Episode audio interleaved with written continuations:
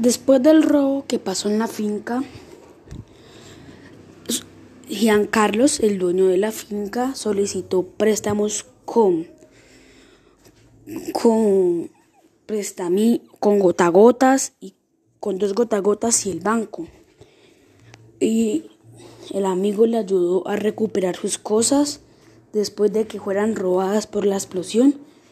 Y, los, y, lo, y Giancarlos lo que no se había dado cuenta era que también se le habían robado un animal.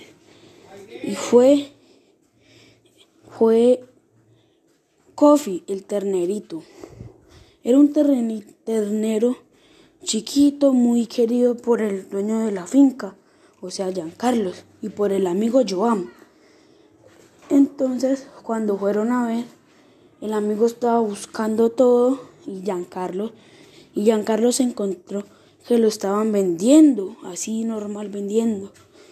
Después de que vieron eso, contactaron al que lo estaban vendiendo y fueron con la policía al punto de encuentro que le dieron para comprar el ternero y recuperarlo. Cuando fueron, se dieron cuenta que el ternero sí era, pero estaba ya muy maltratado. Por ejemplo, tenía quemaduras, desnutridito flaquito, y estaba tembloroso y muy asustado. Y entonces, cuando se llevaron al ternerito, la mamá quedó muy mal. De, después de ese robo, la mamá quedó muy mal y se murió de depresión y todo eso. Entonces, Carlos fue a pagar el ternerito que se lo vendieron por un millón de pesos.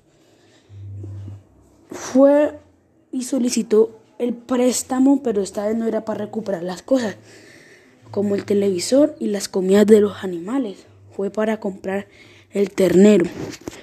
Entonces llegaron, fueron con la policía, fueron con la policía, pudieron coger al que se robó el ternerito y las demás cosas y lo pudieron coger junto con otros dos ladrones. Entonces, entonces fueron con, la, con una camioneta que le prestó el amigo, recogieron el ternerito y se lo llevaron para la finca. Después de habérselo llevado, el papá del ternerito se alegró. Solamente que también estaba triste y también el ternerito porque se había muerto su mamá. Ya no le podía dar mucha leche. Ahora se lo tenía que dar el dueño o si no un encarga, un trabajador de la finca con un tetero para bebé.